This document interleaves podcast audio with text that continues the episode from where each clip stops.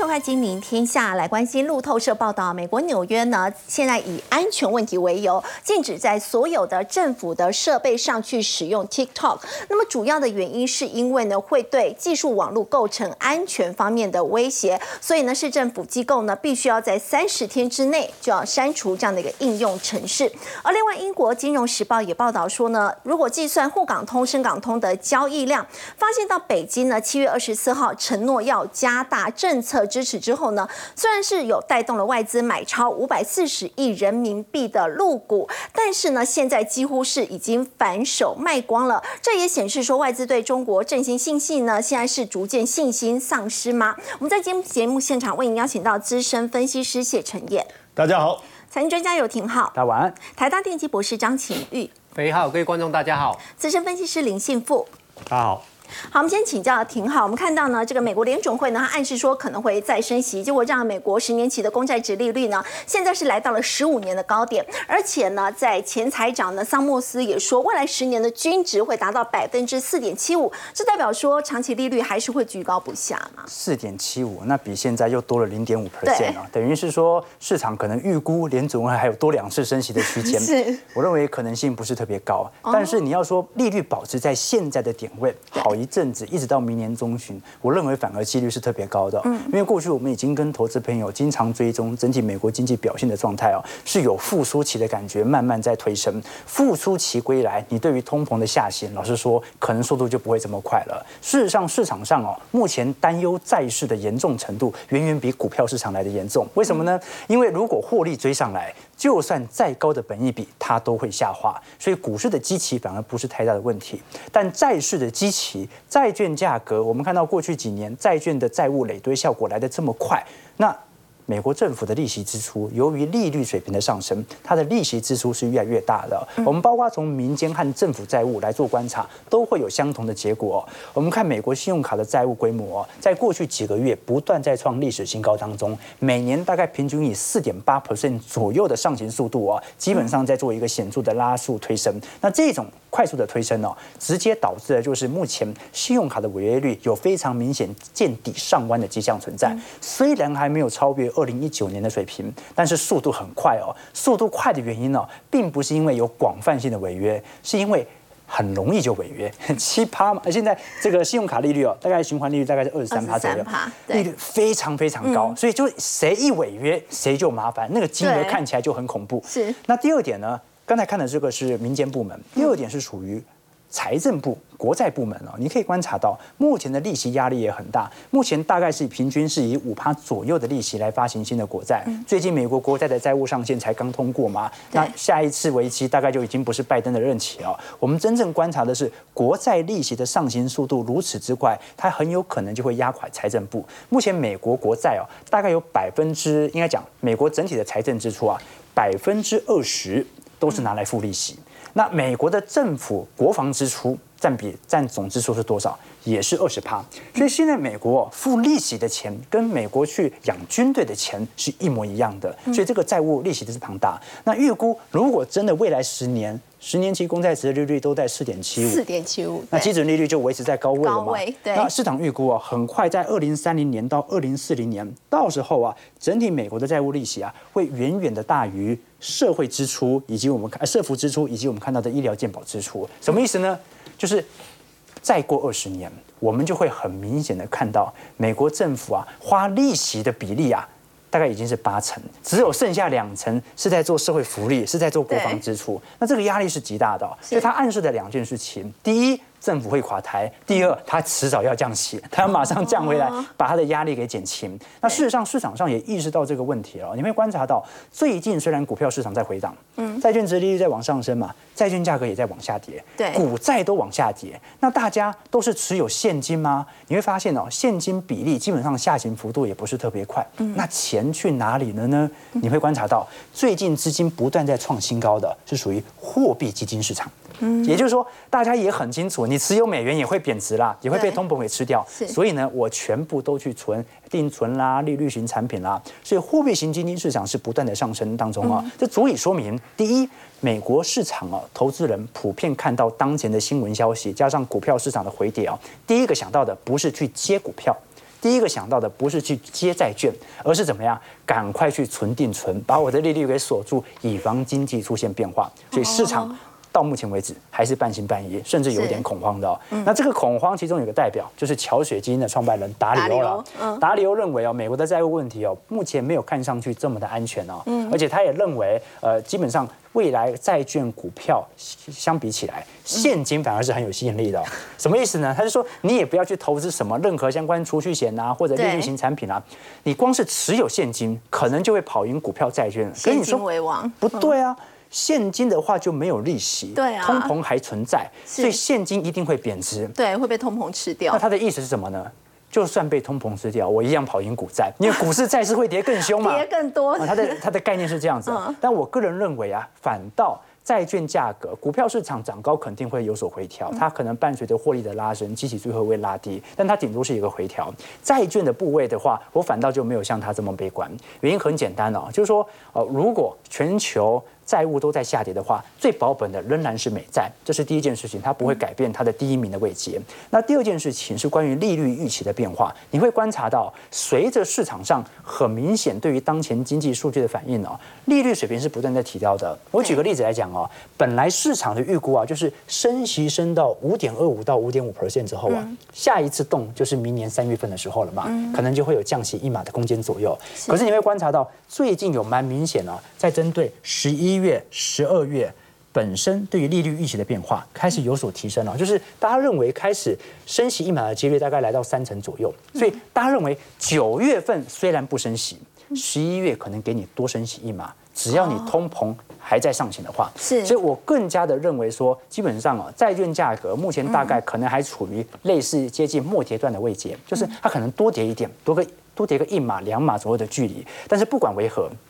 它仍然属于一个相对低基期的位阶，所以这段时间反而是中长期债券投资者部件一个非常好的角色。我的想法跟他们两位刚好相反，大家知道我是长期多头派嘛，不过大家参考就好。好，那另外一点呢，就是你可以观察到哦，最近的确哦。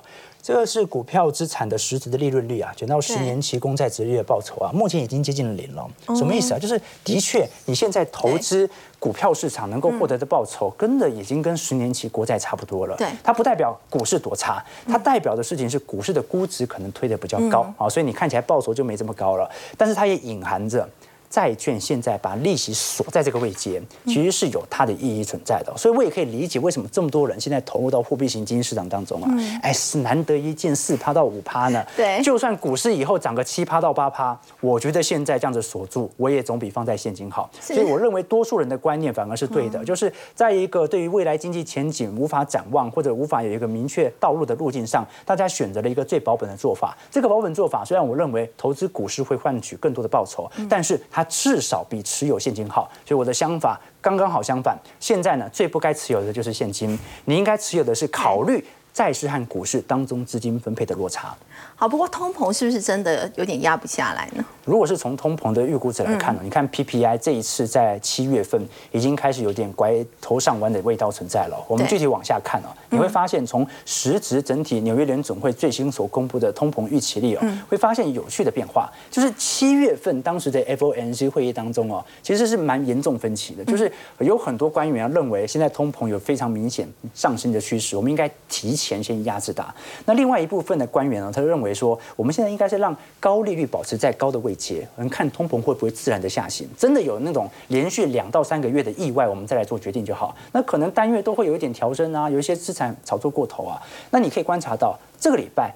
美国纽约联总会最新所公布的通膨预期率哦，其实是在下滑的。什么意思呢？就是市场好像不是很担心通膨会再起的问题。他认为明年后年的通膨预估会往二点九到三点三帕左右做前进。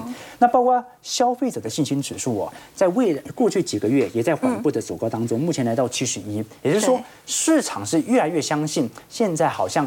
通膨对于我的购买力的侵蚀力，不像前几个月来的这么严重的。那为什么会有这样的感觉呢？就是我们都很清楚，经济表现不是特别亮丽啊。为什么我还是觉得现在日子过得比前几个月好一点？因为大家可以观察到，实职工资在过去三个月转正了。什么叫做实职工资啊？实职工资啊，就是把我们的名目的薪资去减掉我通膨的上涨，我去搞清楚。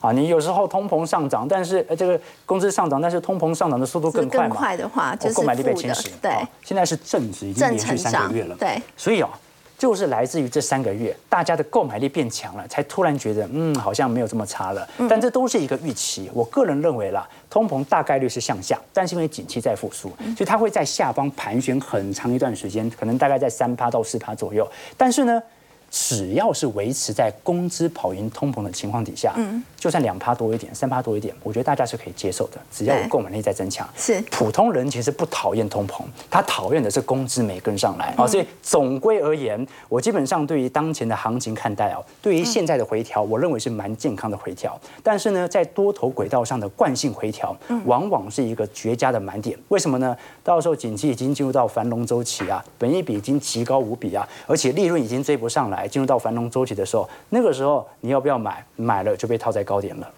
好，刚刚廷浩带我们看到，虽然在美国呢，现在大家对于通膨还是会有担忧，但是在实质薪资目前还是正成长的情况之下呢，其实并不会影响到大家的购买力。不过反观中国大陆哦，现在好像是。出现了相反的一个情况了，中国大陆现在面临到这个通缩的一个问题，包括人行其实在这一次无预警的降息，最主要考量到的也是通缩的一个问题嘛。我们请教陈燕呢，国务院总理李强他说要加强消费来救经济，到底要怎么救？三月喊话之后，这一次是呃召开国务院第二次全体会议，宣誓说李强特别讲到，因为他现在是国务院总理嘛，哈对，那他就只是说一定要扩大国内需求，嗯，来促进消费，达成经济目标。但是我仔细去看，我没有看到他要呃做法是什么，就是那你要怎么扩大，你要怎么促进消费？促进消费但是不管怎么样，我们确实看到现在市场上已经有一些呃产业。它开始在刺激大家消费的一个欲望，嗯，哦，所以如果这些产业能够蓬勃发展起来，或许能够达到扩大内需、促进消费的目标。首先，我们来看这个手摇饮啊，实际上手摇饮啊，呃，在对我们所有人来讲，因为呃，应该是一种小确幸。我不知道你喜不喜欢喝喝真奶哦，但是以前我有个朋友，他每天都要买一杯。哦，被我骂，我说你这个是浪费啊！到然后边骂他，我手上不知不觉也多了一杯啊。然后哎，其实蛮好喝的嘛。但是你要知道，后来大家对这呃过去这一两年这个经济的问题、通膨的问题，其实让我们每个礼拜不要说每天喝一杯，每个礼拜喝一杯。其实都很有压力，嗯，哎，可是这个蜜雪冰城的崛起啊，突然让大家一个礼拜喝三杯都没有压力，这是不是一种刺激消费？因为只要有人愿意消费，你所有的产业、物流各方面才能动得起来。它怎么刺激？它就是珍珠奶茶。哎，可是珍珠奶茶不是发源于台湾吗？我跟各位讲，对实际上确实过去早期中国大陆经济在发展的过程中，台湾的真奶业者过去真的是开遍地开花。嗯，可是问题是在一线城市大家买得起，到了二三线城市的时候，像这个创办人他就觉得说，哎，好贵哦，我喝不起。可是我也想喝怎么办？他就想说，我可不可以自己来创业？然后就创了这一个蜜雪冰城哦。然后他的，你知道他的冰淇淋卖多少钱？换算台币十三块。冰淇淋13 13块我前几天走走进去某一间连锁这个超商，要吃它的双淇淋，一看四十九块，我转头就走了，因为我觉得这不是我能买得起的价格啊。哦，然后你看这个奶茶它多少钱？二十六块。我问你。一杯现在真奶普遍要不要七八十块？要哎有的甚至要但是他喝三杯就是你喝一杯的钱，所以突然之间，哎，那个应该算是一种旋风啊，很少这整个中国大陆啊哈，然后现在也冲出去到东南亚，展五个国家展开千千家店，为什么很可怕哦？因为很多东南亚，过去我到东南亚去出差，实际上当地你要真的喝到所谓的珍珠奶茶，其实有点困难。对那所以你到了那个地方，你开的第一间门市，他们喝到的第一杯珍珠奶茶，请问他是不是就认为这就是珍珠奶茶？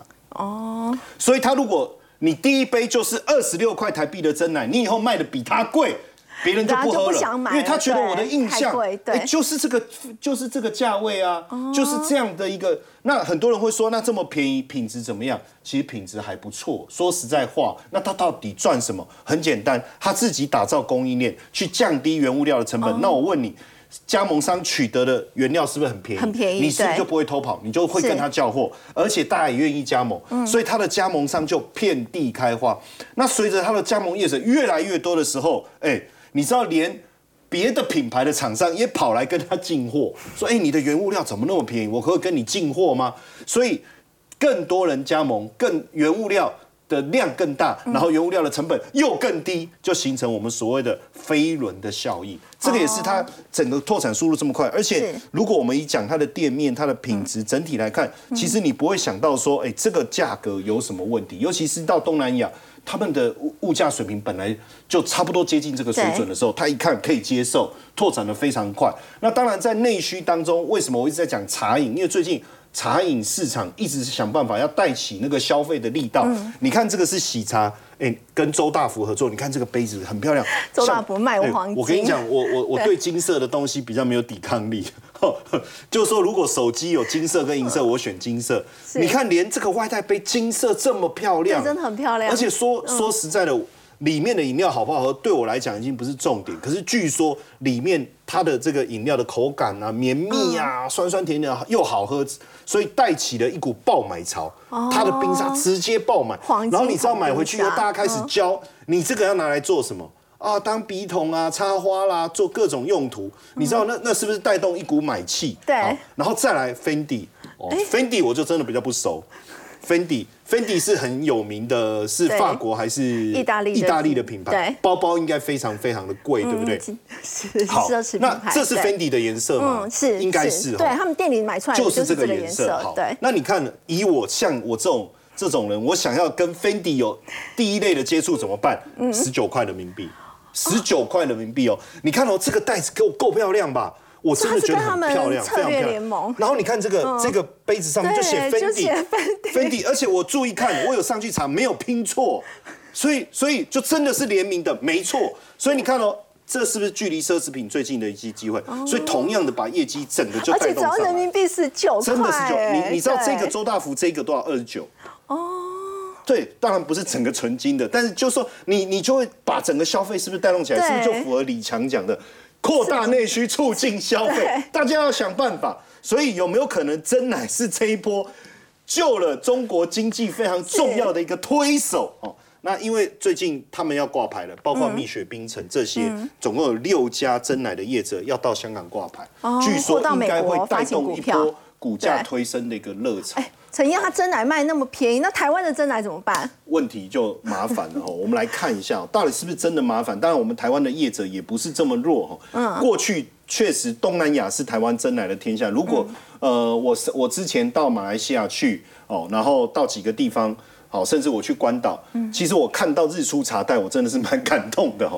可是贵，嗯，我坦白讲，比我在台湾买的价格还贵。可是因为你到了海外嘛，你真的很想喝一杯嘛，啊，你还是会买。好，可是按照现在中国这种迅速插旗的方式，实际上未来这个大战会不会形成台湾的真奶被定位在高价，而蜜雪冰城相对低价，会不会展店的速度会更快？所以你看哦，真主丹的董事长高永成他讲，再不改变，五年后中国会主导全球真奶的话语权，大家只会想到台湾是珍珠的发源地，但是主导权在谁手上？可能会变成是中国大陆哦，这件事情其实非常可怕。是，但是我们的业者你也不要小看哦，像歇脚亭哦，嗯，这 share tea 哦，它这个翻译很好哦，歇脚亭，你知道当时哦，大家都说，哎，你开他开他开这个珍珠奶茶店，那大家都说要去哪里，他就决定要去美国，他店开开开展店以后，他决定要到美国去拓展，他说去美国，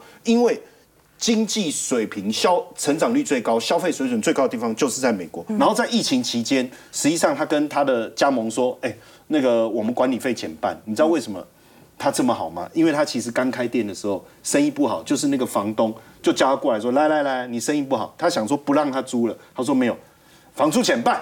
哦，这么好，就这么好然后就撑下去了哈哦所以是这一期商业周刊的报道，就特别报道哈。那我觉得看的那个故事很感动。对那你知道他的手摇饮卖的这么好哈？重点是他现在也看到中国的呃，大家也在想这个步步紧逼的状况，对不对？他就想到我们的半导体产业很厉害，叫做产业聚落。对就说不是只有台积电去，它是封测啦，各整个通路商都去。那大连大就是以这样的方式在在打天下，他就想到说，那我可不可以这样？现在他也希望邀请台湾的这个手摇饮的业者，你知道一起去嘛？反正你还是做你的品牌，我做我自己谢小婷的品牌，可是我们可以一起叫货嘛，我们可以一起搞物流嘛，我们可以做很多。呃，你自己做不到的事情哦，所以你规模变大，你成本就可以变低。对，那这样未来我们要去对抗，比如说蜜雪冰城，那是不是就有可能有机会？那以歇脚亭来看，为什么有没有讲好像在做半导体？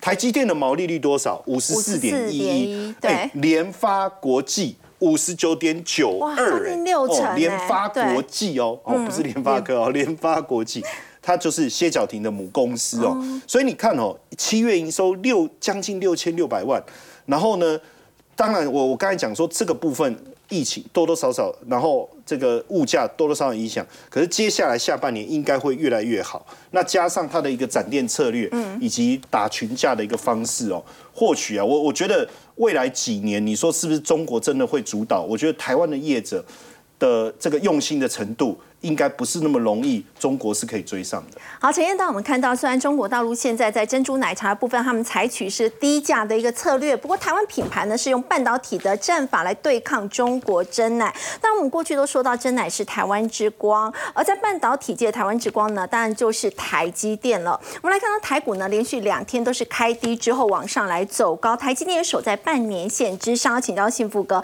现在随着他们三纳米这个良率的提升，然后苹果、高通、联发科这些大厂的都要上演一个这个产线的争夺战，这可以激励台积电接下来的股价表现吗？呃，其实这两天呢、整个台股也好，或者说是台电的股价哈，似乎呢在这个低档区，其实大概都在半年线附近了哈，都守得还不错哈。那今天呢，在平面媒体也有提到哈，接下来因为每年的第四季哦，都是各家手机厂商准备要推出哦当年的一个旗舰机种。为什么？因为以西方国家来说，每年的这个圣诞节哦，都是一个最大的一个采购期哈，所以呢，在第三季末、第四季初呢，各家大厂都会推出他们当年一个旗舰机种哈。那以目前来看的话呢，大概哦都是采取哦台积电呢最新制成的，比如说呢，包括像是这个呃五纳米甚至三纳米，有些可能未来还要使用二纳米等等哈。所以预期了哈，第三季整个台积电它的产能利用率就会开始回升哦，开始回升。那我觉得这个对于呢台湾的电子业，特别是半导体业的一个景气复苏呢，其实是有很大的帮助哦。那甚至呢，现在最夯的是所谓的 AI 晶片嘛哦，那之前呢。所谓的这个产能不足，主要是来自于所谓的先进封装哦，就是 CoWAS 的这个产能是不太够的哦。现在台积电呢也积极的在做所谓的 CoWAS 产能的扩充，那还包括呢。之前除了说哦中美在抢这个 AI 晶片之外，现在传出中东地区啊哦这个也在抢所谓的 AI 晶片哦，所以其实这个对于台积电未来的发展看起来也是正面的注意，它的一个走势相对比较稳，所以呢我们把它用统计来去做的话，可以得出非常有趣的结论。比如说我们常常讲哈，哎股价是不是要买强不买弱？可是呢台积电它走啊，比如说它的正乖离，我们以季线来说，大于十趴，嗯，大于十五趴，哦大于二十趴。其实啊，在这个情况之下，你可以发现哦，如果说呢它越涨越高，比如说它的正乖离大于二十趴来说的话，它过去十年啊只发生过三十一次，发生几率是一点二个 percent。嗯，也就是说呢，其实啊，如果大家仔细去看哦，这一波台积电最高呢，曾经哦。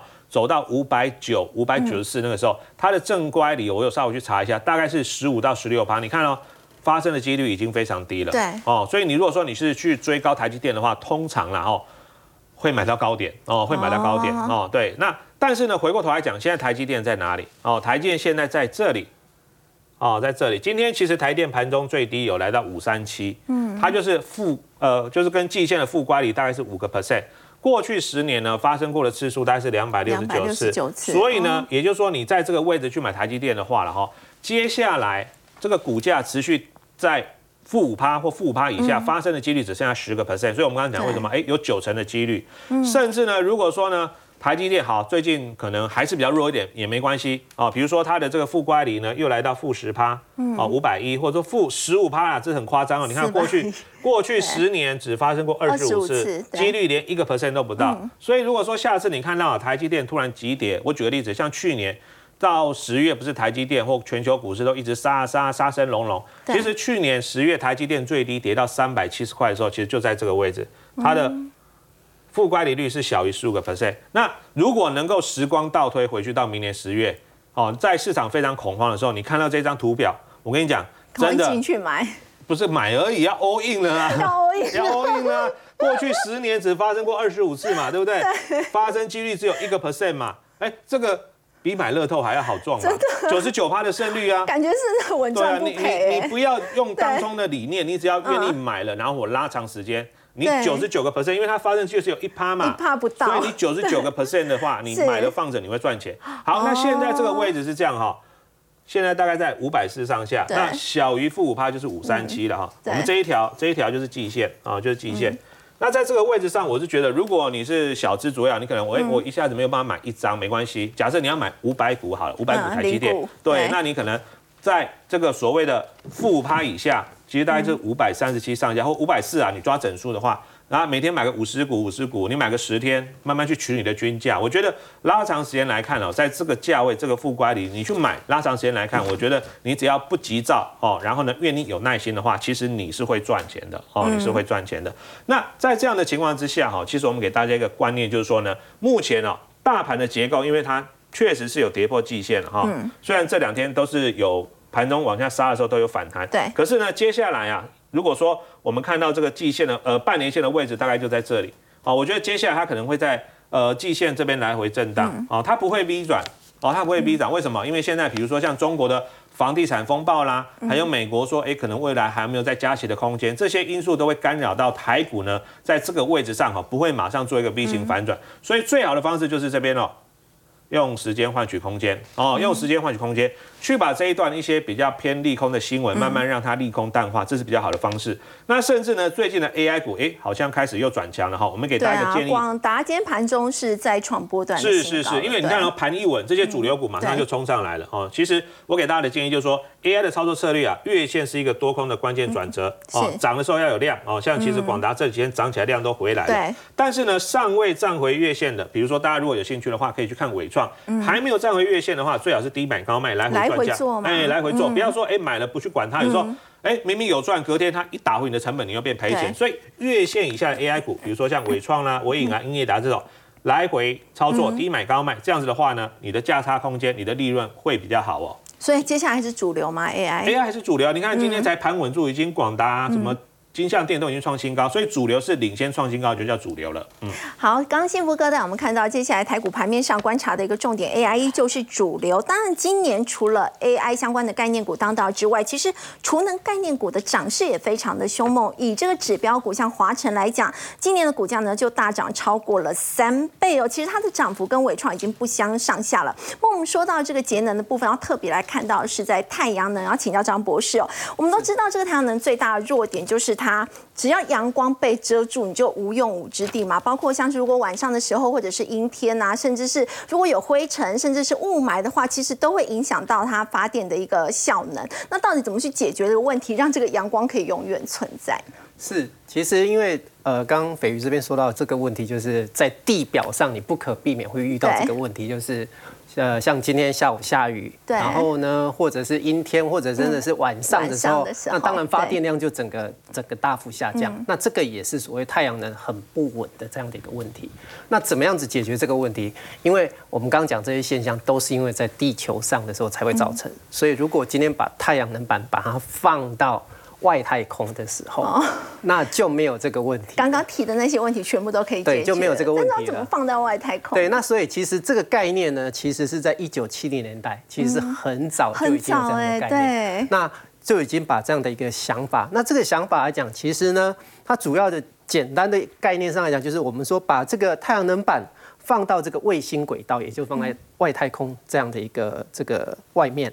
那这个我当我这个太阳能板接收太阳能的这个时候呢，我呃照射到太阳光，然后呢转换成电能，所以产生电就没有问题。嗯，那产生电之后呢，接下来以用微波的方式，或者是打镭射的方式，也就是说把能量要把它传回来到地球，我们才可以使用。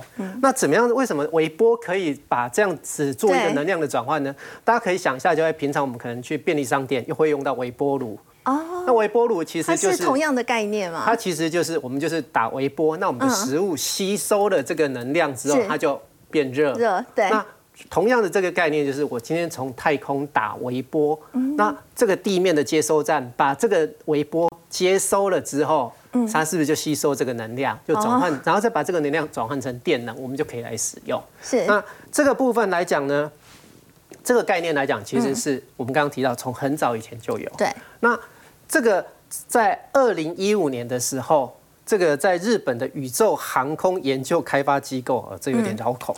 那它其实呢，哎，我们刚刚说它传送是要用微波的一个方式传送下来。那当然，我就要先做短距离的，先慢慢来做这样的一个试验来做研究。那在当时呢，他们用一点八千瓦哦，一点八千瓦的这个电力传送到五十五公尺，大概差不多超长。这样的一个对面这样的一个距离，那当时哎，因为既然是微波，就有一个频率的关系。这个频率呢，大概是就是我们讲现在五 G 的频率再高一点点。我们现在手机行动通讯在用五 G 的这样的一个频率在高一点的这样的一个频率来传输这个能量。那哎，已经有在当时一五年的时候有成功了，也做了这个验证。那日本呢？现在最新的规划是在二零二五年的时候呢，它就可以来做这样子一个在太空中太阳能发电，然后传回到地球的这样的一个目标。日本二零二五很快哎，很快就是后年的部分。嗯，那其实在这个部分来讲，它其实已经是国安的议题。嗯，因为因为其实包括大家呃各国在发展所谓太空科技，对哦国防相关的这个部分讲，除了日本。那其实美国、中国、加对，其实很多的国家大家都在都在做这样的一个研究。那另外这个部分来讲，就是美国加州的理工学院在今年的时候，它一样是把这样的一个太阳能收集器，嗯，那随着 SpaceX，嗯，哦发射上去，升空，嗯，那这个是它的一个圆形的一个收集器。这个收集器呢，它做了，因为毕竟是学术单位，那它做了一些验证，做了一些实验，那。哎，第一个，它证明了在太空中呢，它可以无线传输电力的这个部分。嗯，那它做了哪些这个部分？这个原型哦，这个是一个它的一个示意图。嗯，那它把它送到，就是透过 SpaceX 送到这个卫星的轨道上面去。那它测试了第一个，我今天如果我太阳能面板，我要吸收多一点的太阳能，我当然是这个太阳能面板要越大越好。对，所以我展开的时候，我的结构怎么来做设计？嗯然后呢，我的这个相关的这个呃这个太阳能面板怎么样子来做布局？这个来讲，其实是也是他在当时的一个研究的一个方，就是一个呃方向。那另外一个，哎，我们在讲到太阳能电池，其实有很多种不同太阳能电池。那所以呢，它总共带了三十二种。好，是为什么？你有时候在地球上设计的太阳能电池，可能。不适合在外太空，不见得，所以它是要看哪一种比较适合，对哪一种的发这个产生电的这个效率最高哦，哪一种是最适合？那再来来讲，就是说，哎，我在太空中所产生的电，我们刚刚讲说它是要透过微波打下来，那打下来的时候，它就透过这个在加州理工大学的这个这个实验室的屋顶，对。的一个架设这个接收器，那哎也真的有接收到从。这个卫星打下来传输的这样的一个能量，嗯，哦，所以做了这样的一个验证，那表示说，哎，其实这是一个可行。那接下来就是说，要怎么样子把能量再加强、再加大一点点。所以张博士，如果说我用这样子太空太阳能去发电的话，真的有一天可以做到实现能源自由吗？是。那其实这个来讲，也就是说我们要达到这个目的来讲，哎，其实。呃，前端呢，我们刚刚前面讲，大概就是属于学校单位、研究单位的这样的一个科学家的一个研究跟测试。那这个概念上来讲，我们刚才讲很早就有了。对。那日本呢，它其实也啊，这个大概就简单的图，就是我在一个非常这个同步卫星的这样的一个高度。为什么？因为我们刚我们其实先前有比较热门的低轨卫星，就是它其实距地球比较近。那可是呢？我今天如果是要做这种太阳能发电厂，我一定要同步卫星。为什么？因为我一定要跟着地球这样的一个的的转的的位置来做转动。为什么？因为我地面要有个接收站，这个接收站跟我一定是要。同步的，要不然如果跑掉的话，我就接收不到了。对对。所以这个基本上它就必须是要在同步卫星，也就是三万六千公里的这样的一个高空。嗯。那接收到之后，这个产生的这个电，它就可以来做这样各种的应用。那这个部分来讲，它当然有它的优缺点的这个部分。那优点来讲，就是哎，我们刚刚讲，就是不受任何的天气候的这样干扰，然后同时二十四小时全年无休。嗯。那一。呃，这边有这个论文这边有提到说，它借这个产生能的潜力。对它产生电的这个潜力呢，会是我们在地表上地球的八倍，倍因为在太空中它的环境其实相对恶劣。如果有极高的温度或者是强烈的辐射，都会影响到。是，因为在太空中，我有太阳光、太阳照到跟没有照到的时候，它其实温差非常的大。嗯，哦，那还有整个的这个传输的这个部分，当然也就是我们刚刚讲现在在解决的问题。嗯，那但是呢，这这个部分来讲，哎，为什么大家要努力做这件事情？因为它产生的这个太阳能是。这个太阳能面板是没有污染的，嗯，那其实也呼应到，也对应到我们现在大家都对于所谓永续的这个能源的这个部分，对做对于 ESG 的这个部分，嗯那其实大家其实这是大家在努力的方向。好，太空太阳能发电，刚刚张博士带我们看到呢，也是大家现在在努力，只是它还有一些这个问题是需要克服的。我们先休息一下，稍后来关注的是呢，现在大家会觉得这个经济不好，要怎么样让心情变得好一点呢？在今年夏天呢，出现了多巴胺消费的情况，我们先休息一下，稍后来了解。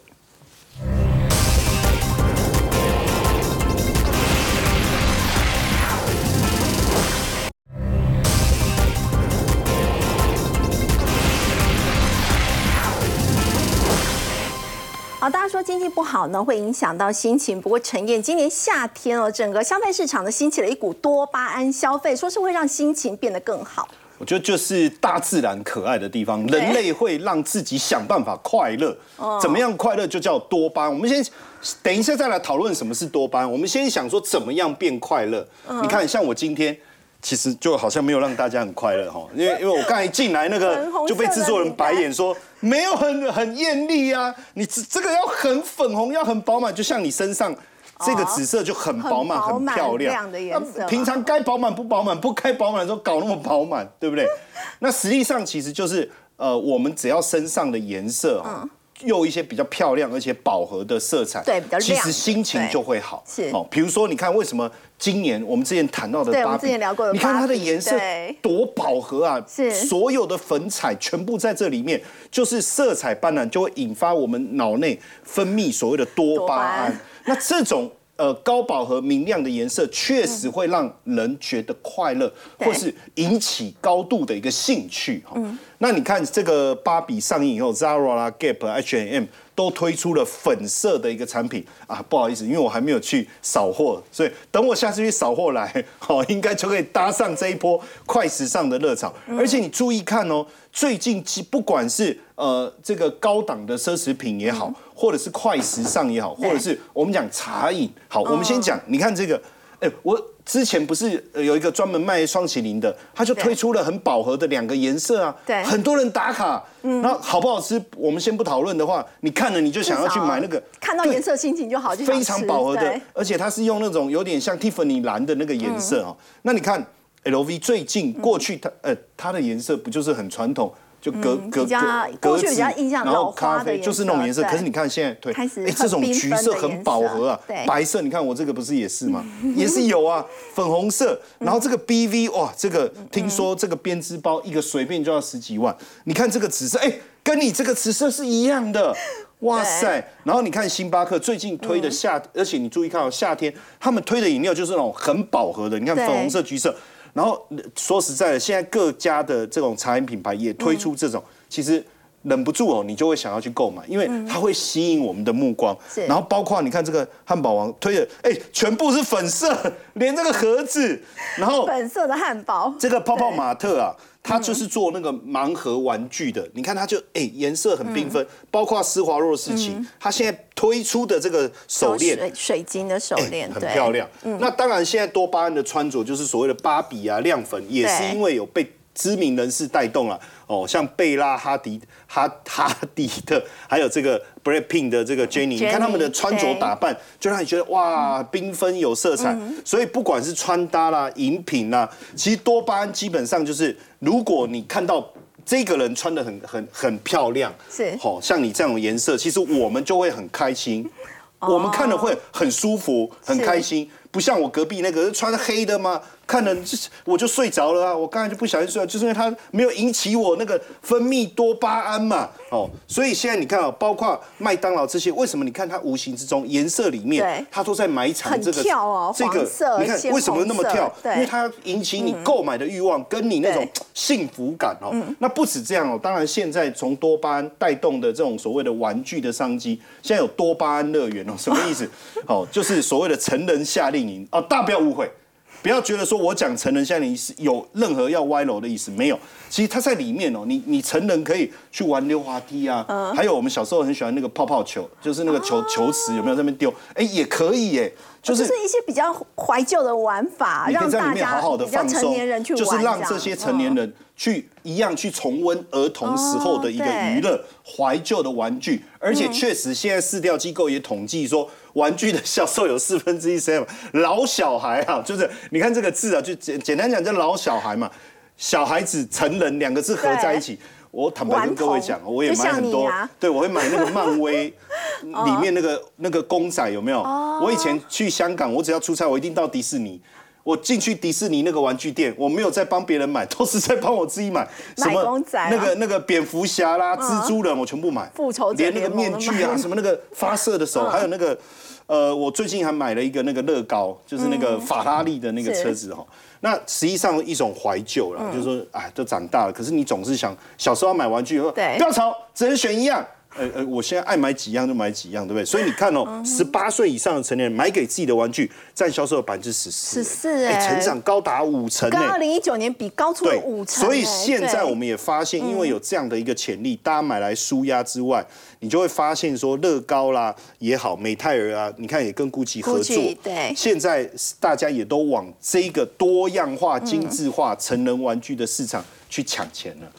好，刚刚陈燕带我们看到是这个新的一个商机，包括多巴胺呢，在今年夏天所刮起的一股消费旋风。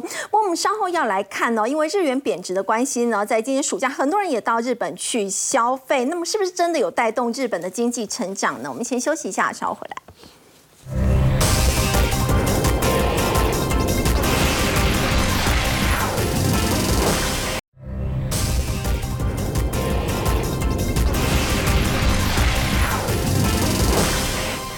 好，因为日元贬值的关系呢，大批的观光客呢是涌入日本，而且呢也去消费。我们要请请教廷浩，日本第二季的 GDP 季增百分之一点五，年增六趴，哎，所以。他们的经济是真的已经复苏了吗？呃，如果是从经济表现来看，当然是如此。可是我们不免要去理解，因为日本的经济成长，它是奠定在货币宽松的政策效果之下。对。所以呢，它货币宽松带来的就是日币贬值。日币贬值对于出口有显著的拉抬效果，但是对于输入性通膨就很贵了。也就是说，哦，我们要观察一下，它赚到的钱跟它物价上涨的速度比较起来，购买力有没有显著的提升？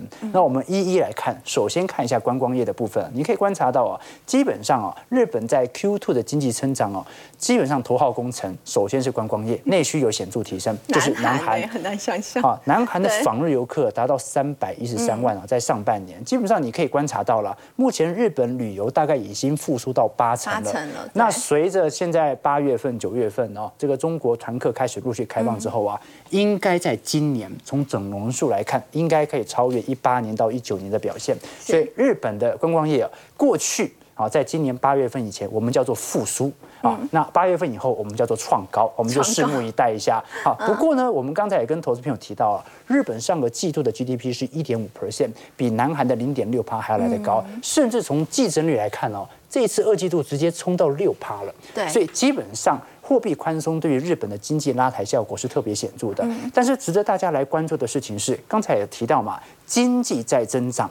你的出口虽然有上升，但是你的物价肯定会很高。新通膨。我们买日本的货物有多便宜，他们的物价上涨就有多严重。这是简单的汇率换算嘛？对。那你可以观察到，通常我们衡量一个人他实质购买率啊，会从实质薪资来看。刚才我们提过嘛，实质薪资是名目薪资减掉通膨率哦。对。到目前为止哦，美国已经连续三个月保持在正值。正对。也就代表目前在美国的工资的上涨速度是比。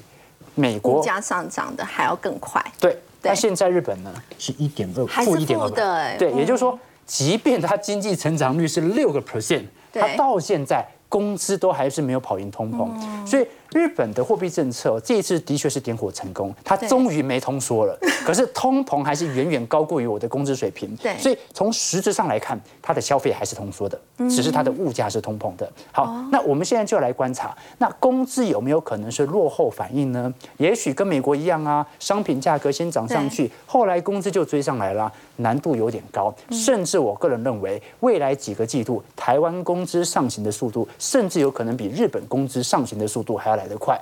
为什么我这么说？因为日本有一个和韩国有个特殊结构现象啊，就是我们观察日本啊，如果在中高龄的就业比例是极高无比的。我举个例子来看啊，我们就只看六十五岁以上的劳动参与率啊，一对百个老人当中，六十五岁以上有多少人在工作？台湾是多少？九点二不到趴十个人，所以比例不是特别高。对可是你看到南韩和日本啊，分别是三乘六和两乘五啊，对极高无比啊。比美国还高。对，所以这说明什么事情呢、就是说，大家去日本游玩，你会发现很多便利商店啊，其实是呃比较大的长辈对啊来当店员的，所以他们的老年人口的劳动参与率是极高无比的。那台湾呢、这说明什么事情？就是退休人口很少在工作了，这使得年轻人口的工资的上涨力度在服务业是有显著推升的。对可是，在日本和韩国的话，它可能就不会发生这种现象。所以，我觉得值得大家来留意到，日本从名目上的经济数据今年是极度亮丽，从股价上也是非常亮丽。但是，我们最后要观察一下，实质薪资到底在下半年能不能转正？只有它转正的当下，我们才能说日本的复苏期终于到来。好，我们先休息一下，稍后来看到台股在失守万期之后，那一次的买盘呢是迅速的回归了。头先的部分呢，对台股已经是连十一买了，是已经抢先在布局第三季的作战行情行吗？我们先休息一下，稍后回来。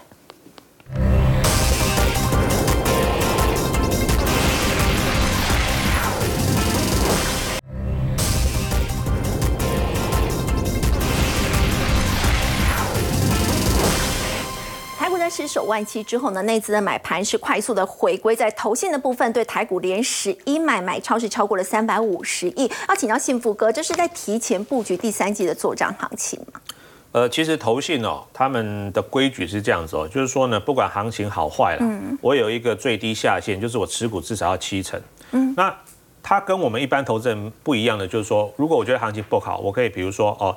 持股五成、三成，甚至全部卖光光都可以。对。可是投信不行嘛？哦，他们我们刚刚讲，基本的持股。对基本的持股下限最少要七十趴。对。所以这个时候呢，他们还是要找一些股票买哦，甚至呢，他们会去布局一些，像刚刚主持人讲的说，哎，即便现在盘不好，但是可能第三季或下半年会不错的。嗯，那我这边有整理了一下哈，就是说我们除了看投信之外啦，我们尽量也找说外资有一起买的股票，我觉得内外资都在买的哎对对对，就是小孩子才做选择嘛，我们是大人了，我们找两个都有，那会不会有一加一大于二的效果哦？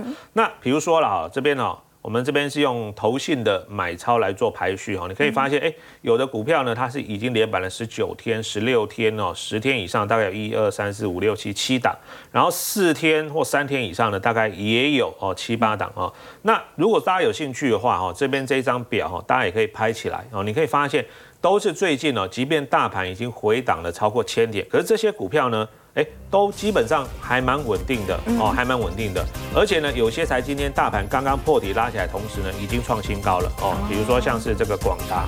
对。哦，那有些今天呢还拉涨停，像波若威哦。那我这边就给大家看两档的线图。啊，比如说像广基，它是属于呢。